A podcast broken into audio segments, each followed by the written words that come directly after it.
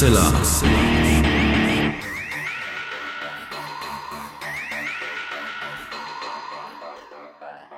Hallo und herzlich willkommen zum 304. Mal bei Hoaxilla, dem skeptischen Podcast. Wie immer bei mir die wunderbare Hoax Mistress Alexa. Halli, hallo ihr da draußen. Herzlich willkommen zur neuen Hoaxilla Folge. Und bei mir ist natürlich wie immer zum Glück der wunderbare Alexander Hoaxmaster. Die heutige Folge ist ein klassisches Beispiel dafür, wie eine Folge wächst oder ein Thema wächst und größer wird, wenn man äh, Zeit zum Recherchieren hat und am Ende Jetzt ist der Monat nahe dem Ende und wir haben ja immer zwei Folgen im Monat zugesagt ähm, hat es mir fast ein bisschen leid getan, dass wir die Recherche dann irgendwann mal abbrechen mussten. Ähm, vielleicht haben wir ja bald dafür mehr Zeit, dann kann man sich tatsächlich noch viel, viel, viel tiefer in solche Themen eingraben. Aber wir hoffen euch nachher, wenn wir euch über unsere Recherche ein wenig was erzählen, dass ihr mitbekommt, dass das manchmal wie so ein spannender Krimi sein kann. Wie so ein Tunnel, den man immer weitergräbt durch ja. die Netze. Und dann feststellt, dass es da noch Abzweigungen gibt in diesem Tunnel. Äh, aber das machen wir natürlich gleich im Thema der Sendung. Und Alexa hat natürlich auch in dieser 304. Episode wieder eine Geschichte mitgebracht.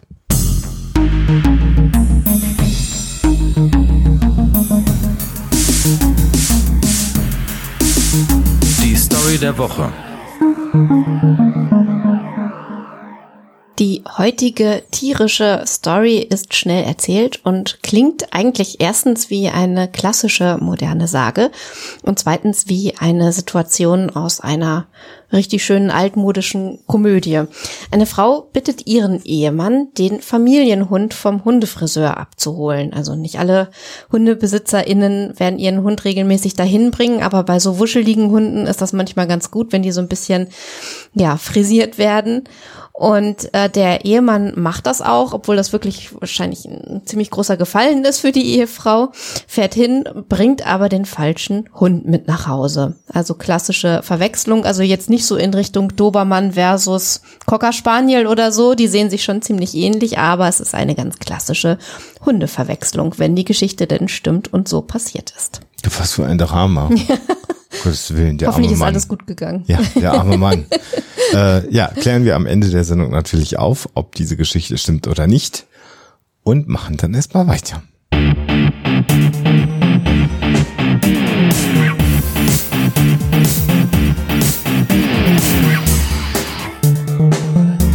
Thema der Woche.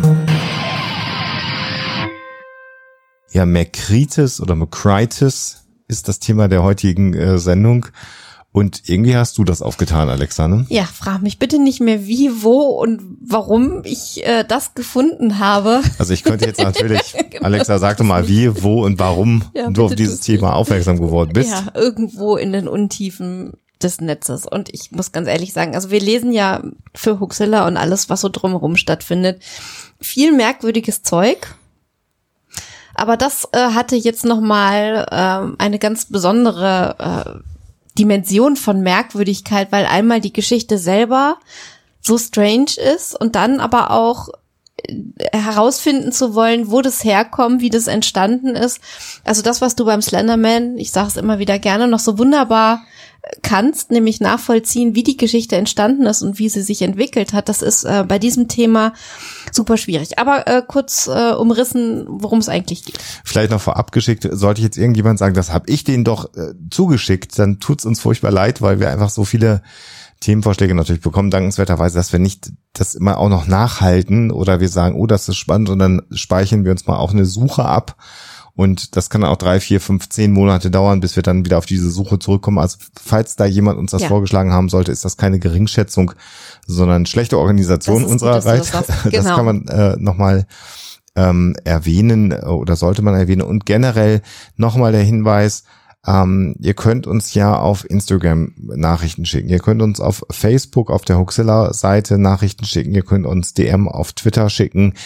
Ähm, das Risiko, dass wir das dann nicht sehen oder wahrnehmen, ist relativ groß. Wir haben da jetzt so einen Autoresponder eingerichtet, der dann anspringt und sagt, vielen Dank für deine Nachricht äh, und dann nochmal den Hinweis gibt, dass es immer am besten ist, uns eine E-Mail zu schicken.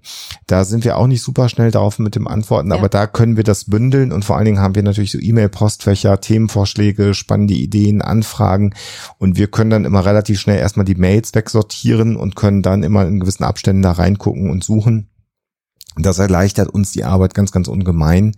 Jetzt kommen wir ein bisschen weg vom Thema der Woche, das fällt mir aber gerade ein. Genau, das war das eingeschobene Housekeeping. Housekeeping nochmal, genau, so ein bisschen die Hausmeisterei. Genau, McCrites. Ähm, was ist das überhaupt? Das ist eine, ich sag's gleich vorweg, äh, erfundene, ja, oder fiktive Krankheit, Mhm. die darin besteht, so jetzt, jetzt wird's nämlich schon merkwürdig, dass Männer eine sehr, sehr hohe Dosis Blei oder, oder Farbe zu sich nehmen, die Blei enthält. Mhm. Äh, und zwar muss die Dosis so hoch sein, dass man eigentlich schon daran stirbt. Aber aus irgendwelchen Gründen überleben das Männer, ähm, eine gewisse Anzahl der Leute, die das machen, dann und dann bekommen sie unter Umständen diese Krankheit, McCrites. Die besteht darin, dass sie einen Geruch absondern, der äh, hormonelle Dinge mit Frauen anstellt, und zwar mit schönen Frauen. Das Ich- ist ganz wichtig. Ganz genau, mit hübschen Frauen. mit den hübschen Frauen. Und zwar bringt dieser Geruch dazu, also diese, diese hübschen Frauen dazu, äh, durchzudrehen. Und zwar nicht im Sinne von unbedingt, sie wollen ihn anspringen und ihm äh, Dinge antun, sondern Doch, äh, sie wollen ihm- sie sie- wollen ihm Dinge keine antun, sexuellen Dinge, äh, keine also- sexuellen Dinge, sondern sie wollen ihn einfach fertig machen. Also die werden dann zu rasenden, mordenden Ungeheuern und zwar auch Frauen, die ansonsten sanft und lieb und nett äh, sind in einer äh, Quelle, die wir äh, gleich besprechen werden. Da wird äh, die, der japanische Ausdruck mit elegant übersetzt, was ich auch irgendwie sehr abgefahren finde. Also selbst unbescholtene Bürgerinnen werden dann zu Furien, die die Männer jagen und äh, fertig machen. Das ist McCrites. Und bitte äh, jetzt keine Zuschriften wegen äh, Aussehen, Shaming oder sonstigen Geschichten. Äh, wir Wir zitieren. geben das nur wieder, was da steht und ihr merkt schon an meiner Reaktion und der Art und Weise, wie ich das kaum ohne Lachen über die Lippen bringe, wie albern das Ganze ist. Und jetzt ist es so bei den allermeisten Themenvorschlägen, die wir so bekommen oder die wir uns selber raussuchen, dass man sagt, oh cool, da gibt's, was weiß ich, irgendeine Seite äh, Urban Legends Galore, Mod Modern Myth Alles oder, erklärt. oder was Quelle. auch immer, genau, Reddit oder sonst irgendwas. Äh, Und dann fangen wir da an zu lesen und dann können wir davon relativ einfach dann ausfächern, können gucken, was haben zum Beispiel amerikanische KollegInnen aus der Skeptiker-Szene dazu schon geschrieben. Was gibt's denn generell dazu? Was sagt denn die Wikipedia, deutsch oder amerikanisch dazu und so weiter und so weiter und so weiter. Und das Interessante hier ist, dass man im Grunde genommen gar nichts findet Nee. sondern das, was man finden kann, sind Internetseiten, die in wesentlichen Anteilen voneinander abgeschrieben haben. So war erstmal der Einstieg. Das heißt, man findet schon eine ganze Reihe von Internetseiten. Man findet äh, ein paar TikTok-Videos. ein paar TikTok-Videos. Da passt die Geschichte auch super gut rein. Da kann man sie super gut erzählen. Weil sie so schnell erzählt ist? ich oder? glaube schon, Aha. ja. Das ist einer der Gründe. Also diese klassischen TikToks mit einer mysteriösen Geschichte. Ja. äh, es gibt ein paar YouTuber, die das Thema aufgegriffen haben, aber auch da relativ kurz.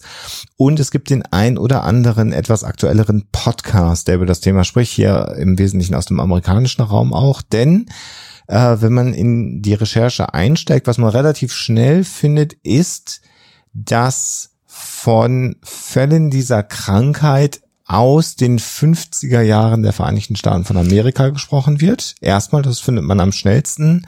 Da ist ganz schnell Mississippi, wird da genannt. Da hätte es also so einen Fall von McCritis gegeben. Und interessanterweise vermischt sich dann diese Geschichte relativ schnell mit einer Regierungsverschwörung. Genau das und äh, sie wird noch so beschrieben, als sei sie vor den 50er Jahren irgendwie aus Europa herübergekommen. Aber sehr indifferent im Grunde Ja. nur mit zwei Sätzen. ja, ja, genau, das wird dann immer so ein bisschen vage dargestellt. Wir können ja mal ähm, anfangen mit einer sehr, sehr, ich weiß nicht, ob ich sagen soll, schön, aber mit einer sehr, sehr interessanten Quelle, die du aufgetan hast, äh, einer japanischen Quelle. Genau, dann lass uns ganz kurz sagen, wie ich auf diese Quelle Mhm. gestoßen bin, weil das Interessante ist, dass man dann ähm, in der Recherche von diesen amerikanischen Seiten immer wieder einen Hinweis äh, darauf bekommt, dass diese ganze Geschichte in einem äh, Buch beschrieben sei. Äh, Und zwar in einem japanischen Buch von dem Autor, und jetzt werde ich sicherlich den Namen etwas äh, äh, ver, ver, verunstalten, aber Haruki Ryu, würde ich es jetzt mal so lesen.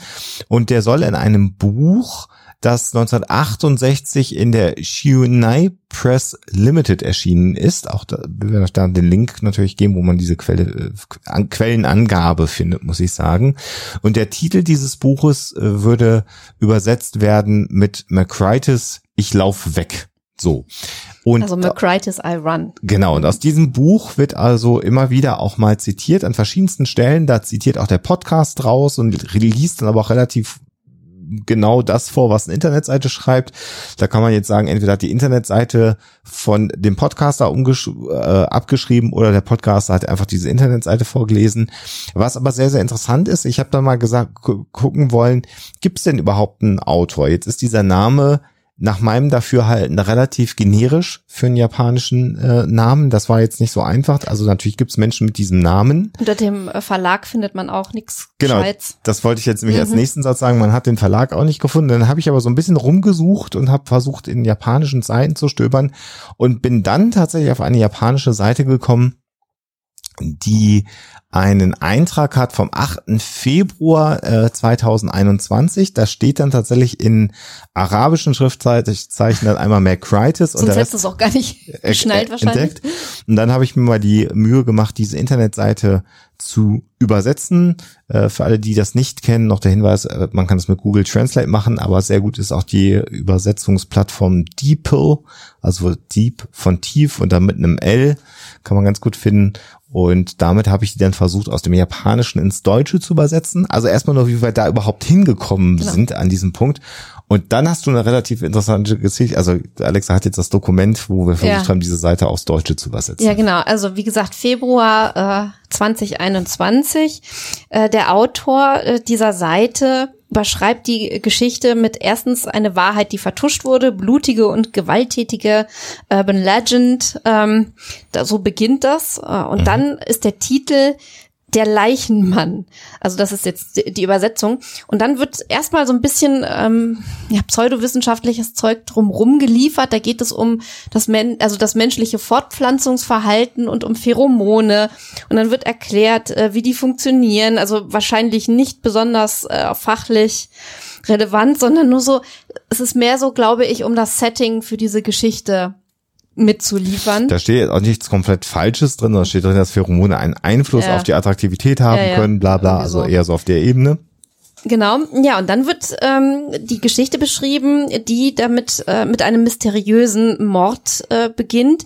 Und dann äh, wird eine, eine Szene beschrieben, ein kalter, kalter Morgen im Jahr 1950 und ein Jogger, der durch einen Park joggt. Europäisch? Äh, durch einen wichtig. europäischen Park joggt, ganz wichtig. Und dann kommt er zu einem See und sieht da etwas schwimmen, das so wie Holzplanken ausschaut, kommt dann näher und sieht, dass es sich um Leichen handelt. Und zwar, und das, das ist ein Wunder, dass das so ähm, ja, es, es wirkt wie so ein Stillleben, das da beschrieben wird. Und zwar ein Mann in der Mitte, also mhm. der schwimmt in mhm. der Mitte auf mhm. dem See mhm. und um ihn herum schwimmen die Leichen von Frauen. Und äh, das wird wirklich als, als sehr künstlerische oder äh, künstliches äh, Bild äh, beschrieben und sehr, sehr irgendwie schön auch, ästhetisch, aber auch schrecklich. Und die, die Kleidung ist zerfetzt, der Mann weist Wunden auf und so weiter, äh, beziehungsweise es kommt dann recht schnell die, die, die Polizei natürlich und birgt die, die Leichen. Arme und Beine des Mannes sind zum Teil abgerissen ja, vom Körper. Genau. Ja, und die, die Frauen sehen auch irgendwie nicht so richtig äh, toll aus. Vor allen Dingen werden sie zwar als schön beschrieben, aber auch mit verzerrten Gesichtszügen, so wie Racheengel so ein bisschen werden sie beschrieben. Und dann wird natürlich in dem Fall ermittelt und die Geschichte fährt fort damit zu beschreiben, dass die Frauen untereinander äh, sich nicht gekannt haben und auch nicht den Mann gekannt haben. Und dass also äh, damit auch im Prinzip ein Motiv fehlt, so wird es ein bisschen nahegelegt und äh, der Fall also wirklich sehr, sehr mysteriös ist. Sie und man, kamen aber alle aus der gleichen Gegend. Das ja, war schon der Fall. Ja, genau. Und dann wird also rekonstruiert, ähm, dass die Frauen so wirkten, als seien sie von äh, Drogen stimuliert worden. Und äh, die Geschichte wird dann von der Polizei angeblich so rekonstruiert, dass die Frauen den Mann ins Wasser gejagt haben, buchstäblich. Also dass der Mann wirklich nur noch im Wasser, im eiskalten Wasser den letzten Ausweg gesehen hat und die Frauen sind ihm hinterher, die sind dann wohl irgendwie erfroren. Aber den Mann haben sie halt umgebracht, wirklich buchstäblich zerfetzt und verantwortlich für diesen fürchterlichen Mordfall soll eben dieses, in diesem Fall Virus sein, Ja, dieses McCrighties Virus. Genau, und dieses Virus äh, kommt hier aber auch aus Farben und Pigmenten oder Chromogenen aus Farben und soll dann dazu führen, dass ähm, die Patienten zunächst mal so grippeähnliche Symptome zeigen. Und das war ja Grippe, nur auch, nicht Gerippe. habe ich Ge Gerippe gesagt, grippeähnliche Symptome zeigen. Ja. Ähm, und auch hier, äh, weil das eine Wintersituation war, äh, vermischt sich das natürlich, weil man dann gar nicht weiß, dass man jetzt nicht an einem normalen äh, grippalen er Infekt er erkrankt ist, sondern eben an diesem Macritis-Virus. Und später ist es dann dazu, dass die Drüsen des Körpers durch das Virus verändert werden und dann eben ein verändertes Sexualpheromon ausschütten, was dazu führt, dass dann Frauen ähm, äh, attackiert werden. Und interessant ist, und so bin ich dann im Grunde genommen darauf gestoßen auch, und dann wird es interessant, hier wird dann auch wieder Haruki Ryo aus dem Jahr 1968 zitiert, allerdings natürlich auch nicht mit einer anklickbaren Quelle oder einem Link auf Amazon äh, Japan. Da habe ich nämlich auch geguckt, also auch da findet man weder den Verlag noch den Autor. Und dann wird also nicht nur ähm, ein Buch zitiert, sondern in allen Quellen findet man auch wiederum, dass man nur ein Telefoninterview mit diesem Haruki geführt hat. Also es ist noch nicht mal, dass man seine, seine Schrift identifizieren könnte. Und dieser ähm, Herr Haruki Ryu behauptet dann, ja, dass das, dieser Geruch die Frauen eben ähm, dazu führt, dass der Hormonhaushalt der Frauen manipuliert wird. Und hier wird es dann so beschrieben im, in diesem Text, somit wird es übersetzt, je üppiger die Frau sei und desto stärker äh, würden dann diese Neigungen ausgeprägt sein. Und es gäbe dann noch ganz interessanterweise einen Aufstand, der hier beschrieben wird. Ähm, da wird von einem Bild äh, gesprochen, was wir leider nicht sehen können auf der Internetseite. Und da geht es dann um einen massiven Ausbruch in Europa, in Italien, was aber Das nicht wird gleich noch wichtig. Genau, was nicht weiter ausgeführt wird. Und auch da sei es so gewesen, dass so ein ganzer Ort im Grunde genommen Amok gelaufen ist. Und die Behörden hätten dann tatsächlich Gebrauch, einen Tag und eine Nacht gebraucht, um diese Aufruhr, um den Aufruhr äh, zu Ende zu bringen und niederzuschlagen. Und das hat dann wirklich so bürgerkriegsähnliche Situationen gehabt mit brennenden Häusern und Autos und allem Möglichen. Und dieser äh, japanische Artikel, den ich gefunden habe, endet dann auf der, auf der Note mit der Frage, ist Merkritis wirklich real? Das lässt sich aus der Geschichte nicht herauslesen. Aber zum Glück gibt es jetzt keinen solchen Virus mehr.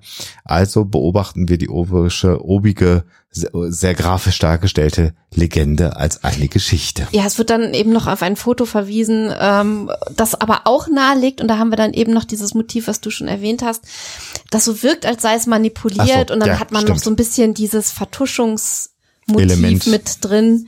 Und äh, steckt da vielleicht eine Regierung dahinter, die nicht wollte, dass das Ganze ans Licht kommt. Äh, interessant ist, dass hier auf Italien äh, verwiesen wird. Denn wir kommen jetzt ähm, auf unserer Suche nach dem Ursprung ähm, zu einer weiteren Quelle, die relativ ausführlich ist. Und da, ähm, genau, da sind wir hingekommen, in, indem wir wirklich mal versucht haben, bei den Google-Treffern zu gucken, was ist denn so am frühesten an Quellen. Also wir haben versucht, uns immer weiter zurückzutasten. Also du findest relativ viel aus den Jahren 2021, ähm, neuere Sachen ähm, und 19 ist, glaube ich, ein Podcast. noch, äh, genau, genau. Aber davor wird's dann schon so ein bisschen dürftig. Wir haben noch einen Eintrag gefunden in einem Buch äh, von 2007, The Ultimate Urban Legends. Da ist jetzt kein Herausgeber genannt. Das ist einfach so eine äh, Urban Legends Sammlung, wo Alphabetisiert, habe ich so den Eindruck. ja, wo, wo einfach so in einem Absatz beschrieben wird, was das ist, aber da steht jetzt auch nicht ein so viel mehr an Informationen drin, dass man das äh, genauer beschreiben müsste. Und dann haben wir gefunden einen Foreneintrag aus dem Jahr 2005. aus der Internetseite Museum of Hoaxes und da sagt jemand, ähm, ich bin mir ziemlich sicher, dass das ja eine Urban Legend ist und verlinkt dann etwas. Und interessanterweise der Link geht dann nicht mehr, dann haben wir aber die Wayback Machine angeschmissen, also das Internetarchiv und sind dann auf eine Seite gestoßen, Also die, die die, die ähm, also laut dem, dem, dem Footing der Seite von 1987 bis 1999 äh, in, von freewebs.com gehostet worden ist, also so eine ganz klassische HTML-Internetseite, äh, die wir euch natürlich auch verlinken werden. Könnt ihr euch dann alles durchlesen. Allein der Titel ist schon so völlig verrückt. McCrighty's Online, Lord Help You, Son. Genau. Und wenn man da dann auf dieser Seite landet, dann gibt es also als ersten Menüpunkt äh, ein äh, About McCritis.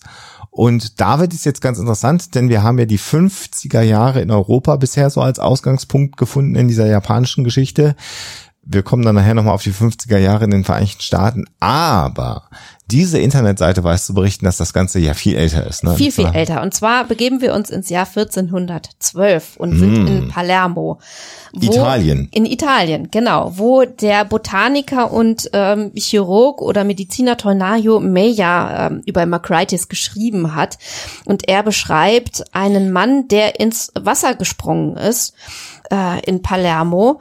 Und dieser Mann aus dem gemeinen Volk, so wird es beschrieben, wurde eben auch von Frauen gejagt, von hübschen, aber ziemlich aggressiven und wütenden Frauen. Und auch er hat äh, keinen anderen Ausweg mehr gesehen, äh, als in das eiskalte Novemberwasser zu springen und da dann letzten Endes den Tod zu finden. Genau, also er spricht dann davon relativ konkret, das finde ich ganz spannend, 1412, dass das Wasser 48 Grad Fahrenheit muss es natürlich sein haben. Das heißt, es hat so 8, 9 Grad gehabt Celsius das Wasser, also relativ äh, äh, kalt in diesem Szenario, das beschrieben wird. Und dann haben wir aber einen ähnlichen Bericht im Grunde genommen wie in der japanischen Geschichte, denn der Mann und die Frauen versterben. Und diese Seite kommt insgesamt so ein ganz kleines bisschen als ja eine Art Selbsthilfegruppe online daher, also eine Informationsquelle für Leute, die betroffen sind oder jemanden kennen, der betroffen ist. Ähm, es wird dann unter einem anderen Punkt äh, Macrites and Paint darüber philosophiert, dass es ja keine Forschung und auch keine Forschungsmittel dazu gibt und dass die Regierung offenbar kein Interesse hat, weil es ja auch gar nicht so viel Fälle gibt von Männern, die betroffen sind. Und ich habe das Gefühl, je länger man das liest, äh, je länger man sich da in diese Seite vertieft, desto absurder wird das Ganze. Also da sind auch teilweise Quellen genannt, die so merkwürdig klingen und merkwürdig daherkommen.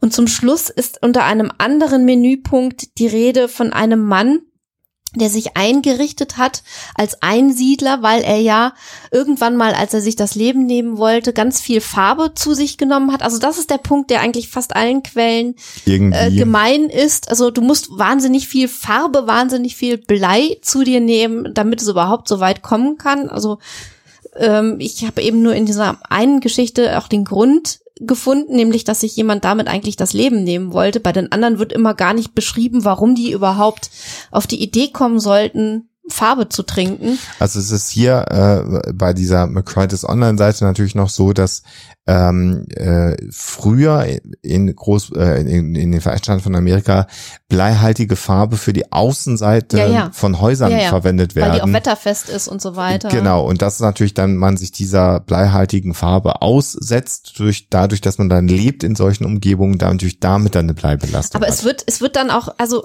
beschrieben, dass jemand sich gedacht hat, okay, ich kratze jetzt die Farbe ab von den Wänden meiner Hütte und esse das alles.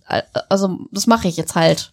Naja, und, und dieser Mann ähm, hat, hat sich dann halt eingerichtet, weil er wusste, er hat jetzt Mercrites und er muss sich von Frauen fernhalten und überhaupt ähm, aus der menschlichen Gesellschaft entfernen und hat sich dann so in seinem Haus eingerichtet und auf dem Dach einen Cooler, also so eine Kühltruhe mit äh, so Überlebens Lebensmitteln äh, hingestellt und eine Fluchtroute mit einer Leiter äh, gebastelt Und eines Tages kommt irgendwie doch sein Nachbar und sagt, ähm, du, die Leute reden schon, die sagen, du hättest da in deiner Kühltruhe auf dem Dach eine Leiche drin, weil du bist einer von den netten und unauffälligen und die haben ja immer irgendwie Leichen rumliegen. Ähm, sag mir, sag mir jetzt nur noch, dass das nicht stimmt. Und dann sagt er, ja, nee, das stimmt auch nicht. Und dann gehen die beiden zusammen aufs Dach und setzen sich da mit einem Bier hin und er, äh, der Betroffene, erzählt also, dass er Mercritis hat und das, äh, das bedeutet, dass schöne Frauen Jagd auf ihn machen, wenn sie ihn dann finden und ähm, nimmt ihm dann auch noch das, also dem Nachbarn das Versprechen ab, das nicht weiter zu erzählen. Und am nächsten Tag merkt er, dass, dass dieser Typ, sein Nachbar, wohl bei ihm an der Uni geplaudert hat und alle Frauen aus seinen Kursen irgendwie dazu gebracht hat, eine Wette abzuschließen und dann da an einem Haus aufzutauchen. Und ähm, das endet dann damit, dass der Typ sagt, ja, ich, sie haben mich gekriegt, aber wo ich jetzt bin, verrate ich euch nicht. Also das ist sowas, wo ich denke, war das jetzt ein schlechter Fantasy-Autor, der gesagt hat, ich erfinde mal irgendwas und stell das einfach ins Netz, weil sich jeder irgendwie eine Seite basteln kann. Ähm, ja, es ist einerseits faszinierend, sich so uralte Sachen, so echt olle Kamellen anzugucken. Auf der anderen Seite ist es auch ein bisschen verstörend. Auf der Seite ist im Grunde genommen auch ein Forum dann noch verlinkt, in dem dann eben diese Mercritis Mercritis Episoden von Betroffenen beschrieben sein sollen. So lese ich das alles, was darauf hinlinkt. Das ist leider nicht mehr äh, drin in der Wayback Machine. Also Foren haben die in der Regel ja nicht gut gespeichert, sondern eher so statische Internetseiten. Insofern können wir da nicht mehr reingucken. Was ich aber hier auch noch ganz interessant war, dass es hier sogar ein äh, hilfreiches Produkt zur Therapie von Mercritis gibt auf dieser Internetseite, nämlich ein Deo. Merk away. Was, We shit you not. Das sagen die, das, also das ist wirklich, guckt da rein, klickt euch das selber an. Merk Away. Für nur 20 Dollar kann man das oder konnte man das offensichtlich bestellen. Also vielleicht war das Ganze auch nur der Versuch, irgendein merkwürdiges Deo zu verkaufen. Man weiß es nicht. Vielleicht war es aber auch wirklich ein Scherz. Ähm, aber hier versiegt dann letztendlich mm. ähm, unsere Quellenrecherche so im Jahr 1987, somit eine der frühesten Quellen die wir zumindest mal digital nachzeichnen. Äh, es wird, es, ich, muss, ich muss es erwähnen, weil es einfach so bescheuert ja. ist. Es wird dann auch ähm, äh, beschrieben, the A, B, C's and D's of McCrighty's uh, Survival. Ja. Wo dann äh, das B für Bear, also wie der Bär, äh, steht und dann da beschrieben ist, dass man schöne Frauen wie einen Bären in freier Wildbahn behandeln sollte, nämlich mit Respekt und Abstand und so. Was ja grundsätzlich jetzt erstmal gar nicht so, so verkehrt ist, wenn Nein. wir uns unsere übergriffige Gesellschaft aber, anschauen, aber der, der, aber der Vergleich ist jetzt irgendwie ein bisschen. Der Motivator ist halt hier auch ein bisschen merkwürdig. Ja. Ähm, also sehr, sehr interessant jetzt so dieser Deep Dive, äh, äh, und das ist das, was ich meinte, wenn wir jetzt wahrscheinlich noch mehr Zeit gehabt hätten, hätte man sicherlich noch mehr äh, Sachen dieser Art finden können. Interessant, wie gesagt, dass immer dieser ähm, Autor, dieser angebliche japanische Autor zitiert wird. Uns ist es zumindest nicht gelungen, das Buch tatsächlich zu finden. Vielleicht gelingt euch das, das wäre ja ganz spannend, aber selbst den Verlag habe ich nicht gefunden, in dem das erschienen sein soll. Das ist halt ungewöhnlich, dass das so gar nicht auftaucht. Und äh, wir können jetzt aber wieder ein bisschen zurückkommen in die, in die, sag ich mal, neuere Zeit, also von 1412 und äh, die 50er Jahre in Europa. Denn das, was sich im Moment so ein bisschen manifestieren, äh, zu manifestieren scheint, ist ein Auftreten von Mercritis, was 1950 in Mississippi, in den Vereinigten Staaten von Amerika. Manchmal einfach in den 50er Jahren, manchmal spe spezifisch 50er, ja. 1959 59. findet man in manchen Quellen, aber das ist äh, uneinheitlich. Das wird auch unterschiedlich Genau, habe ich mich versprochen, in den 1950er Jahren des letzten Jahrhunderts, genau.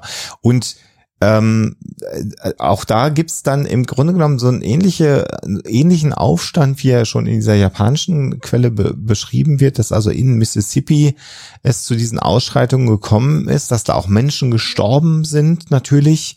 Teilweise wird auch beschrieben, dass das Ganze mit einem Mann, der davon befallen war, losging, äh, der dann in die Öffentlichkeit gegangen ist und die Frauen um ihn rum konnten nicht unterscheiden ob das nun mit ihm genau zusammenhängt, dieser Geruch, oder mit anderen Männern und dann sind die halt irgendwie an, auf alle Männer losgegangen mhm. und es gab ein riesen Schlachtfest. Genau. Das ist sofort So gehen diese Geschichten und Internetseiten, die immer nur aus sehr, sehr wenigen Sätzen übrigens bestehen. Das ist nichts Elaboriertes. Äh, das sei sofort von der Regierung ähm, vertuscht worden.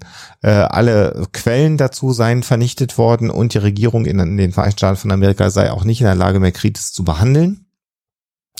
Und äh, da die Fälle aber auch so selten sind, haben, hat sich das äh, die amerikanische Regierung entschieden, das einfach immer zu vertuschen, wenn es mal auftritt, so dass wir natürlich als Schlafschafe von dieser ganzen Geschichte nichts mitbekommen. Das ist das, was wir so in den Quellen immer wieder lesen können. Und äh, vielleicht noch, du hattest am Anfang Mississippi erwähnt, da scheint diese Urban Legend wirklich besonders verbreitet zu sein und teilweise auch wirklich geglaubt zu werden. Äh, und auch wenn uns das hier ein bisschen merkwürdig vorkommt, äh, findest du immer wieder, ob jetzt wirklich äh, real oder von Leuten, die sich wichtig machen wollen, ähm, Stimmen, die sagen, ja, ich habe das auch schon mal von XY gehört und dieses typische a friend of a friend of a friend soll betroffen sein. Also wirklich äh, so die klassische, das klassische Weitererzählen von Urban Legends. Das Ganze hat, wie gesagt, so den, oder wir hatten den Eindruck, dass so bis in die 2000er hinein, so im frühen Internet, das eine Geschichte war, mit der man irgendwie Internetseiten füllen konnte. Eine haben wir davon ja auch beschrieben euch. Ähm, die hat aber auch jetzt keine anderen Seiten verlinkt. Das fand ich auch ganz interessant. Also das war jetzt nicht so ein Netzwerk von Makritis Internetseiten, sondern es war erstmal jetzt hier so eine statische äh, Internetseite. Dann wurde es so ein bisschen ruhig. Es gibt dann äh, neuere Informationen, in Anführungsstrichen, auf dieser Internetseite. Und da wird dann ein Film verlinkt, oh. ähm, der dann auch tatsächlich im Jahr 2005 erschienen ist der den Titel trägt All Babes Want to Kill Me. Ich habe den großen Fehler gemacht, mir den Trailer anzugucken. Ich den wünschte, ich hätte es sein lassen. Auch verlinken. Ein Karate-Film, der wahrscheinlich so F-Kategorie, so möchte ich das gleich mal formulieren, der tatsächlich ähm, als Storybogen hat, dass ein Karate-Kid-Schüler, der sehr gut ist, das Schicksal teilt, dass alle Frauen, die auf ihn treffen, ihn umbringen Weil er wollen. eine merkwürdige Krankheit hat. Da ist dann die Geschichte gekippelt, dann verschscheint, verschscheint das Thema ein bisschen zu verschwinden und Alexa hat schon gesagt, so ab 2019 beginnt es jetzt wieder aufzuplöppen äh, sehr dezidiert mit diesem äh, Mississippi-Twist und es ist hier vielleicht auch interessant mal zu beobachten, wie sich das weiterentwickeln wird. Also ob diese Geschichte in irgendeiner Art und Weise jetzt wieder so neues Leben bekommt, äh, von dem Hintergrund einer Regierungsverschwörung. Also die allermeisten Menschen haben sich ja in den letzten drei, vier Jahren also die sich mit solchen Geschichten typischerweise beschäftigen, mit irgendwelchen Corona-Viren, Verschwörungserzählungen beschäftigt. Ob die jetzt wieder anfangen, sich neue Themen zu suchen, das kann man mal beobachten. Wer weiß, ob wir in ein, zwei, drei, vier, fünf, zehn Jahren nochmal zurückblicken und sagen, was ist eigentlich aus der Merkritis geworden und dann wieder fündig werden. Ähm, was wir euch aber auch nicht schuldig bleiben wollen, hier, also unserer Einschätzung nach gibt es, fangen wir mal damit an, keine seriöse Quelle an keiner einzigen Stelle, wo irgendwas an dieser Erkrankung dran sein könnte. Äh, zumal ja, also eine Bleivergiftung, das ist das eine Thema und da kommen wir gleich auch nochmal dezidiert drauf, aber die dann zu einer genetischen Veränderung führt, die die Pheromone von Männern manipulieren, damit dann hübsche Frauen davon betroffen sind, äh, ist natürlich völliger Bullshit. Genau. Ich fand es trotzdem ähm, interessant zu gucken, was da für Motive drinstecken. Und bevor wir die äh, dann einzeln durchgehen, äh, nenne ich sie vielleicht einmal und vielleicht auch ein, zwei äh, schon vorweg, die so ein bisschen düster sind, damit wir dann wieder zu den etwas äh, leichteren Sachen kommen können. Mhm. Also, ähm, was ich ganz merkwürdig fand, war, dass mich diese Szenerie, also wir stellen uns jetzt vor, da ist irgendwie ein Mann, der äh, irgendwie draußen unterwegs ist, der angegriffen wird von einer von, von einer Gruppe von Frauen und dann buchstäblich zerfetzt wird. Äh, ich will jetzt nicht spoilern, deswegen halte ich es ganz allgemein. Es gibt äh, in der Serie The Handmaid's Tale zwei hm. Folgen, in denen genauso eine Szene beschrieben wird in unterschiedlichen Kontexten. Mehr hm. sage ich jetzt dazu nicht, aber es ist im Prinzip genau das, wobei der Grund natürlich ein vollkommen anderer ist, ganz klar. Äh, aber die Szene selber, die Art und Weise, wie der Mann in diesen beiden äh, Szenen jeweils umgebracht wird, äh, ist ziemlich ähnlich. Das vielleicht mal an etwas düsteren Hinweisen vorweg. Das andere ist, dass da äh, eventuell so eine Angst vor Umweltgiften drin stecken könnte. Und da finde ich es auch spannend, dass sich gerade in den USA diese Urban Legend äh, weiter zu verbreiten scheint.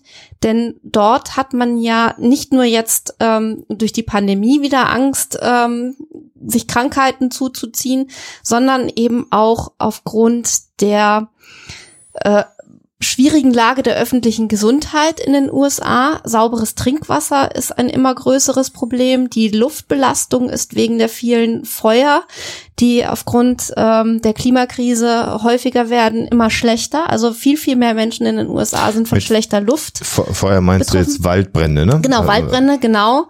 Ähm, einmal das, also schlechtes Trinkwasser, Waldbrände, schlechte Luft, aber auch solche Dinge wie Chemikalien in der Kleidung. Man hat jetzt gerade festgestellt, dass diese wahnsinnig schädlichen Forever Chemicals äh, in Schuluniformen zum Beispiel verstärkt vorkommen. Das heißt also, Kinder kommen damit in Kontakt, weil dieses schreckliche Zeug dazu genutzt wird, die Kleidung weniger anfällig für Flecken zu machen. Äh, und insofern ist es natürlich, ähm, wie oft bei Urban Legends, dass da bei allem Klamauk und bei aller Absurdität auch so ein bisschen eine äh, tiefsitzende Angst mitschwingt, die hier unter Umständen eben auch was mit der Angst vor Umweltgiften, gegen die man sich nicht großartig wehren kann, zu tun haben könnte. Ähm, und jetzt können wir zu den anderen Sachen kommen, jetzt wo wir das sozusagen aus dem Weg haben äh, und ähm, zum Beispiel drüber sprechen, dass meiner Ansicht nach das auch ein kleiner Hinweis auf diese Rage-Zombies sein könnte. Dann mach das noch schnell, bevor wir dann auf die andere Gutleine genau. eingehen. Also äh, na klar habe ich mich äh, sofort bei rasenden äh, Menschen, die sich auf jemand anders stürzen und äh, gar nicht anders können, weil sie durch irgendein Virus oder was auch immer dazu gebracht werden, so zu handeln, wie sie sonst niemals handeln würden, an Zombies erinnert. Und deswegen war eine ein Versuch, was rauszufinden über McCritis im Netz auch, äh, mich an die Zombie Research Society zu wenden und da mal zu gucken, weil die wirklich ganz tolle äh, Artikel haben, auch über äh, Zombies in der Popkultur. Und ich dachte, da finde ich vielleicht dann auch einen Hinweis auf McCrighties, aber das war nicht. Aber was da im Prinzip beschrieben wird, ist der sogenannte Rage-Zombie, der also nicht untot ist unbedingt, aber der äh, ja austickt und sich dann voller Wut und Raserei auf irgendwas stürzt und, und einfach nicht anders handeln kann da können wir jetzt auch wieder das Motiv gewisser äh, Drogen natürlich ja. äh, hineinnehmen. Also Badesalz als Droge zum Beispiel, ein klassisches Beispiel. Aber auch PCB zum Beispiel hat ja zu äh, aggressiven Handlungen schon in der Vergangenheit ähm, geführt, die so ein bisschen in das Bild eines Rage-Zombies hineinpassen würden. Interessant ist halt hier, und das habe ich dann relativ schnell nach den ersten beiden Internetseiten schon mir mal einmal aufgerufen, das Thema der Bleivergiftung mhm. generell, aber das ist ja auch so ein zugrunde liegendes äh, Thema, was wir da immer finden. Und dann kann man natürlich sagen, der Wikipedia-Artikel ist wie oft ein, ein guter Einstieg. Da wird das sehr ausführlich beschrieben. Äh, tatsächlich bis heute eigentlich auch nach wie vor ein Problem tatsächlich der Bleivergiftung, also gerade auch Bleirohre in Häusern, äh, gerade wenn sie älterer Natur sind und noch nicht saniert worden sind, äh, führen dazu, dass wir Blei zu uns nehmen, weil das früher einfach verwendet worden ist. Kann man jetzt sagen, wenn man Glück hat und hartes Wasser hat mit viel Kalk, dann setzt sich so eine Kalkschicht in die Rohre hinein und die verhindert dann, dass viel Blei ausgespült wird, also schlechte Leitungsdruck, weil wenig Wasser durchgeht, weil viel Kalk, aber gut gegen Blei. Also das mal so, so als kleiner Hoffnungsschimmer, wenns Wasser sehr kalkhaltig ist. Aber was wir hier äh, dann auch finden, wenn wir uns mit dem Thema Blei auseinandersetzen, ist, dass wir in äh, gerade in Mitteleuropa dann auch mit Beginn der römischen Zeit, wo wir Silber gewonnen haben, ähm, und da ist Blei ein, ein Abscheide, ein Abfallprodukt aus der Silbergewinnung, ähm, viele Menschen haben, die erkrankt waren, von denen man damals gar nicht wusste, warum die erkrankt sind. So eine Bleivergiftung generell führt zu äh, Darmkoliken. Äh, sie kann zu einer Lähmung äh, der, der Hände führen, dass man also tatsächlich eine Nervenlähmung bekommt und seine Hände nicht mehr heben kann, weil da Muskelleitungen dann durchbrochen sind. Ähm, äh, also Nervenleitungen zu den Muskeln unterbrochen sind, nicht, nicht Muskelleitungen unterbrochen, das klingt ein bisschen falsch.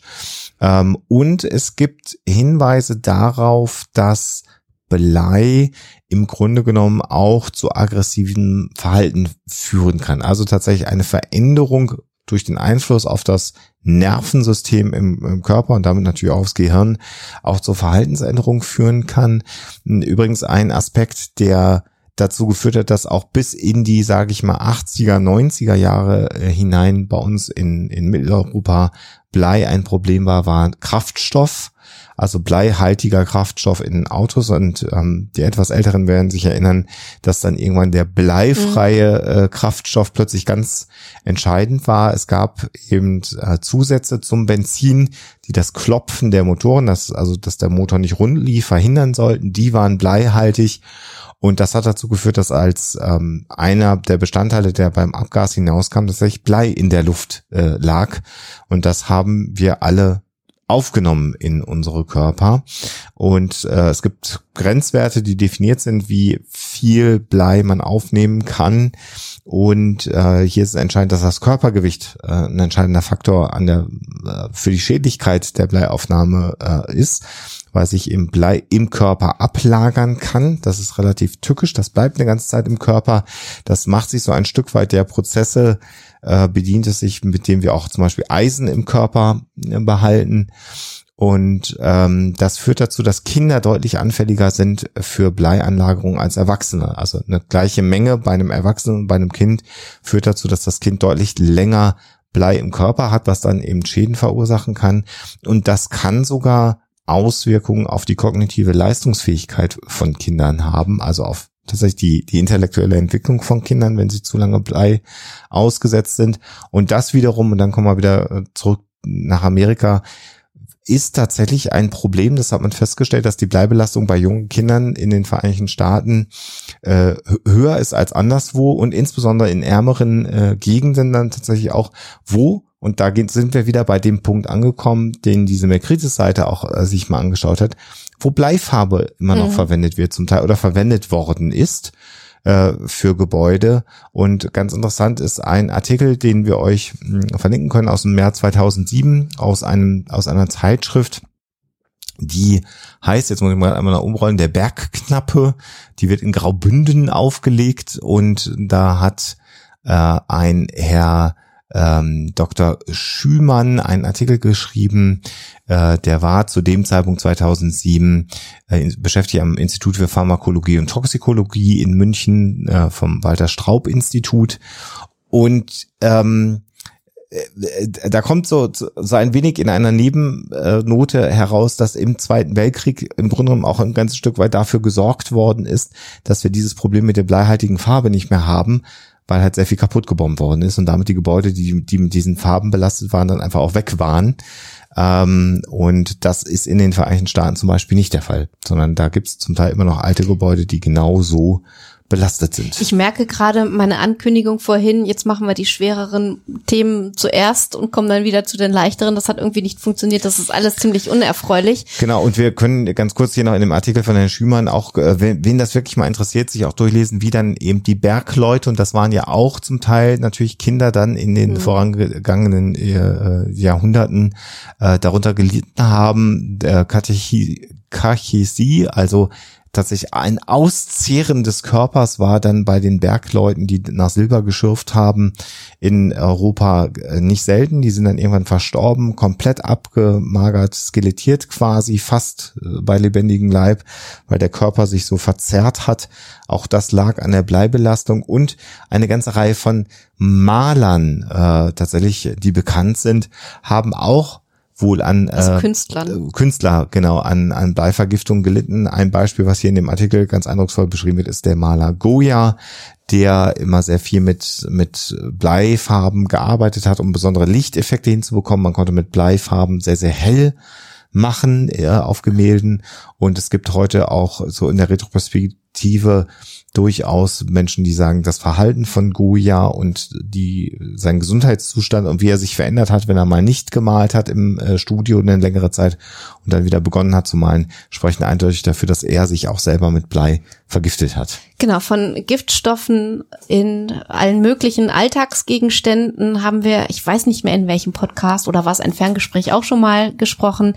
Also, dass auch solche Dinge wie Bleiweiß durchaus äh, sich ins Gesicht geschmiert wurde als als Make-up. Auch das. Ähm, mal abgesehen vom Quecksilber, um die äh, Augen schön äh, zu machen und ähm, Arsen in Farben und äh, somit in Kleidern und Tapeten und Blei übrigens auch im 19. Jahrhundert noch in Kinderspielzeug ganz viel ähm, und insofern natürlich dann auch ganz nah an den Menschen dran, äh, dass das Probleme verursacht, das kann man sich sehr sehr leicht vorstellen. Was mir da noch einfällt, übrigens auch ganz grausam, äh, Bleiverbindungen wurden tatsächlich irgendwann auch mal äh, zum Einsatz gebracht, um äh, Schwangerschaften zu beenden. Tatsächlich, weil eine der ganz schlimmen Nebenwirkungen bei Schwangeren ist, dass äh, das zu Schwangerschaftsabbrüchen führen kann. Zu viel Blei im Körper. Blei hat auch die Angewohnheit, Plazenta gängig zu sein. Das heißt, äh, eine Mutter, die mit Blei belastet ist, kann das direkt ans Kind mit durchreichen. Da ist das Kind nicht geschützt, anders wie bei anderen ähm, Dingen. Also auch das noch ein äh, großes Problem, was wir, was wir hier erlebt haben. Und Wer sich an eine der älteren, etwas älteren, aber nicht ganz so alten Folgen erinnert, ich sage nochmal die HMS Terror, mhm. also das Schiff, was ja dann äh, verschütt gegangen ist auf der Suche nach der Nordwestpassage. Die Franklin-Expedition. äh, auch da ist ja heute relativ sicher, dass zumindest ein Teil der Crew wegen der äh, sehr günstig gemachten Konservendosen, die man mit an Bord genommen hatte, auch wohl an einer Bleivergiftung gelitten hat, denn die waren mit bleihaltigen äh, Zinn zugelötet worden, diese Dosen. Das war damals der Stand der Technik. Und man hat erst viel später natürlich festgestellt, dass dadurch dann sehr viel Blei aus dem Zinn in die konservierten Lebensmittel gegangen ist. Und die haben sie natürlich gegessen und sich damit dann auch einer Bleivergiftung äh, äh, zugezogen. Und auch das Lötzinn, was wir heute haben, äh, ist jetzt eben dann bleifrei, damit wir uns natürlich auch beim Heimwerken oder Hobbylöten äh, nicht vergiften. Auch das war früher anders. Vielleicht zum Schluss noch ein kurzer Hinweis, dass unter Umständen auch das Motiv der alten Form oder alten Darstellung der Hysterie bei Frauen eine Rolle spielen könnte. Mhm. Äh, und wir haben es hier mit einem, äh, einer Bezeichnung zu tun, die inzwischen wirklich obsolet ist. Und zwar, weil sie erstens abwertend verwendet wird und mhm. zweitens äh, sich in dieser Form eben nur auf das weibliche Geschlecht bezieht. Und äh, das sind äh, Vorstellungen, die dahinter stecken, die gehen von äh, Simulationen, also Frauen, die Krankheitssymptome, weil sie sich wichtig machen wollen oder was auch immer, nur vorspielen, bis hin zu Vorstellungen aus der Antike, dass ähm, eben diese äh, Krankheit mit der Gebärmutter zu tun hat, die regelmäßig mit Sperma gefüttert werden muss, weil sie sonst dafür sorgt, dass die Frau äh, krank und rasend wird.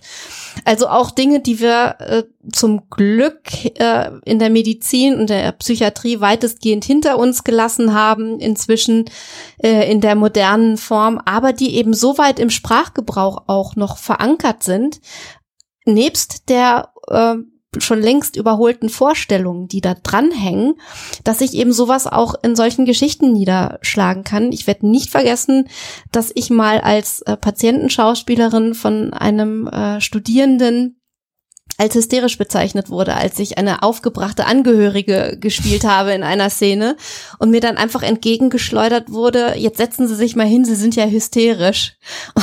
Und das war so meine letzte Begegnung mit diesem Begriff und ich wusste in dieser Situation, äh, also es ist mir schwer gefallen, in der Rolle zu bleiben, weil mhm. ich nicht wusste, äh, wirst du jetzt noch wütender eben in der Szene als Schauspielerin mhm, mhm, oder lachst du dich einfach kaputt, weil das so absurd ist? Aber es ist einfach noch als, als Begriff wahnsinnig tief in unserer Gesellschaft verwurzelt. Wir haben ursprünglich gedacht, das wird eine relativ kurze Folge, aber spannendes Thema, das mal so anzureißen und jetzt ist sie doch wieder normal lang in Anführungsstrichen geworden, weil ja die Recherche so spannend war. Und wir hoffen, dass ihr so ein wenig unsere Reise miterleben konntet und auch erleben konntet, wie wir äh, da abgetaucht sind, um weiter noch nach Quellen zu suchen und dass ihr vielleicht das Thema Merkritis jetzt mal für euch auch mit auf die Agenda nehmt und dass wir gemeinsam mal schauen, wie sich das Thema in den nächsten Jahren entwickeln wird. Wir haben hier eine schöne Vermischung aus den Themen Bleivergiftung, Frauenbild, ähm, dem klassischen Urban Legend Frauen, die zu mörderischen Bestien werden. Auch da gibt es ja immer wieder ähm, ja zumindest so eine so eine so ein Berührungspunkt mit den japanischen Horrorgeschichten, die ja häufig dann auch äh, formal gesehen hübsche Frauen, denen dann unter Umständen die untere Hälfte des Gesichtes fehlt und sie tragen sonst einmal einen Schleier vor. Also all das kommt so ein wenig zusammen und wir sehen, dass Mercritis im Grunde genommen so ein Schmelztiegel für ganz, ganz viele Motive ist, die sich da hinein begießen lassen und ähm, ja, das ist spannend zu beobachten. Und wenn euch das Thema jetzt irgendwann mal irgendwo unterkommt oder euch das jemand erzählen möchte auf irgendeiner Party, dann seid ihr natürlich hoffentlich gut informiert. Und vielleicht die Finger von Bleifarbe lassen. Generell, das, ja, Blei vermeiden, ja, da wo es genau. geht. Das könnte natürlich das Fazit sein. Ja, Alexa, damit, glaube ich, haben wir dieses Thema sehr, sehr umfassend Quellen und so, wie ihr, wie ihr immer wisst, äh, auf unserer Homepage unter der Episode. Schönen Gruß an all diejenigen, die das ähm, bei YouTube hören. Also da müsst ihr dann einmal auf unsere Internetseite kommen, ist aber auch verlinkt. Und da könnt ihr dann das alles auch nachlesen, was wir erzählt haben und selber noch ein bisschen nachrecherchieren. Können wir euch nur empfehlen. Jetzt würde ich aber ganz gerne noch von dir wissen, Alexa, ob jetzt der arme Mann den falschen Hund Ja, tatsächlich falsche mitgenommen hat oder, oder nicht. Das klingt so nach Bret nicht. Der Hm. falsche Hund. Ja, der falsche Hund. Mir wird ein bisschen anders. Hören wir mal rein. Die Auflösung.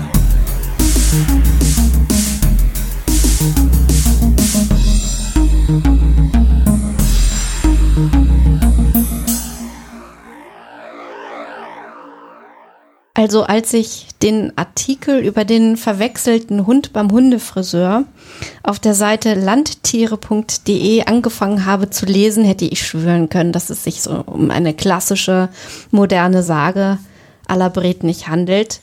Äh, bis ein paar Absätze weiter dann konkret der Fall beschrieben wurde, nämlich, dass es sich äh, bei der Frau, die das passiert ist, um die Schauspielerin Amy Huberman gehandelt hat und äh, der Ehemann, der den Hund abholen sollte, äh, ihr Mann Brian gewesen ist. Und äh, das Ganze kann man tatsächlich nachlesen auf ihrem Instagram-Account was wirklich sehr, sehr niedlich ist, weil da einfach nur steht, ich, ich lache immer noch, ich kann nicht aufhören zu lachen. Und dann eben zwei Fotos äh, von, von diesen Hunden, von ihrem Hund und von dem Verwechselten. Äh, das ist irgendwie eine so niedliche Geschichte, äh, dass, ich weiß nicht, sowas tut auch mal ganz gut zu lesen. Also die Geschichte stimmt tatsächlich, ist äh, Amy Huberman äh, und ihrem Ehemann passiert. Es ist dann nicht beschrieben, ob die beiden äh, sich gestritten haben danach. Es klingt aber eher so, als hätten die beide gelacht und als sei das irgendwie äh, ja ganz nett ausgegangen. Also alles gut. Äh, und wenn es sich dann hinterher bei diesem Hund, den der Mann abgeholt hätte, um eine Ratte gehandelt hätte, dann wäre es wahrscheinlich wirklich eine Urban Legend Ja. gewesen. Es gibt da nämlich bei Bret nicht den Rattenhund von einer äh, Familie, die aus irgendeinem Urlaubsland einen Hund mitbringt und den hegt und pflegt und dieser Hund entpuppt sich dann hinterher als große Ratte. Oh nein, oh nein, oh nein. Aber hier in diesem Fall ist die Geschichte wahr und lässt sich ziemlich gut überprüfen mit Bild sogar.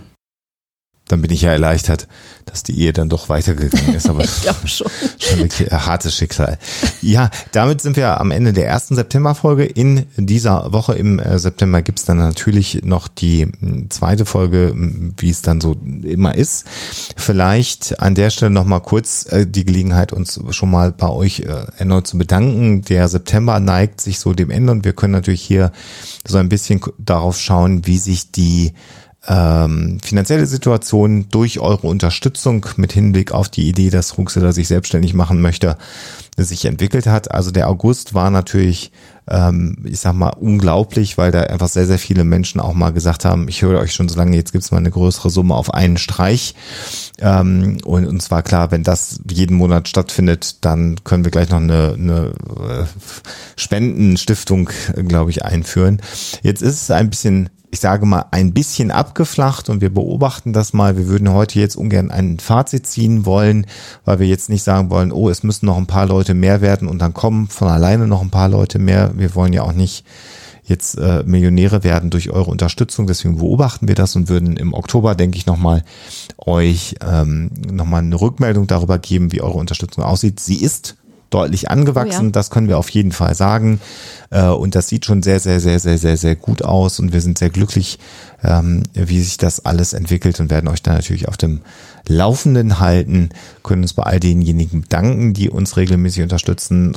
Ich kann auch nochmal sagen, wer jetzt sagt, ah, ja, hm, aber soll ich das, wie soll ich das machen?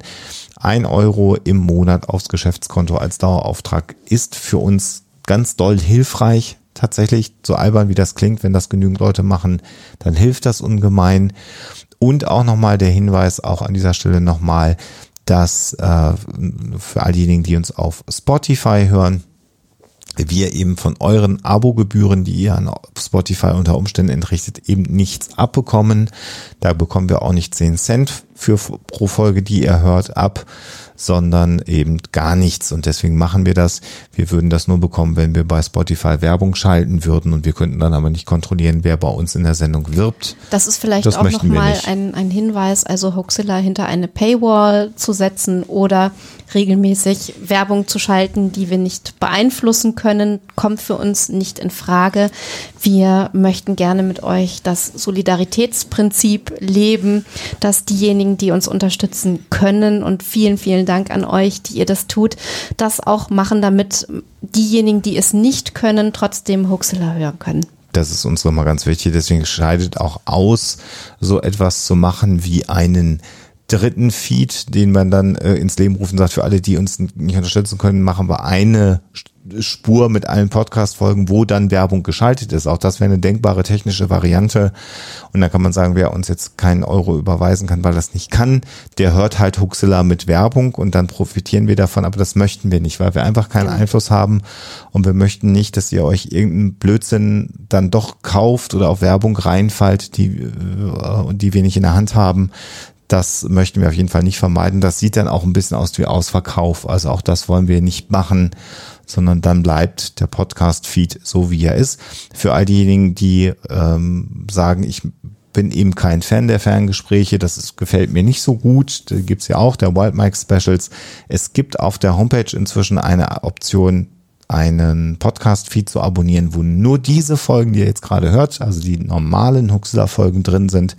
Da hatten wir vor einiger Zeit mal eine Umfrage in den sozialen Netzwerken gestartet. Da haben sehr viele Leute gesagt, dass sie das unbedingt haben wollen.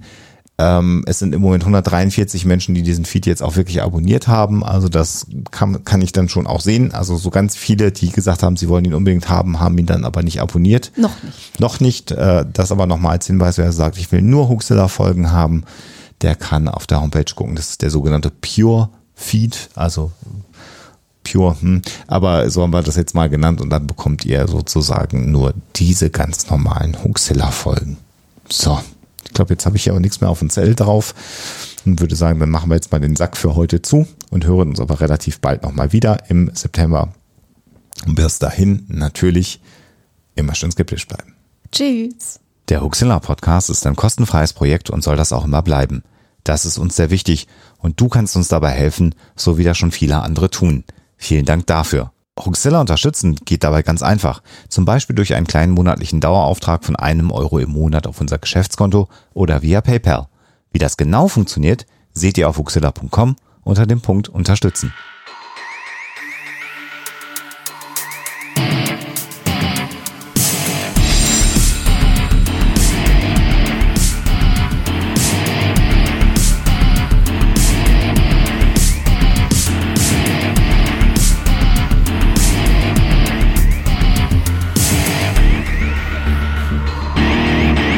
Schickt Fragen, Anmerkungen oder Feedback an info@huxilla.de.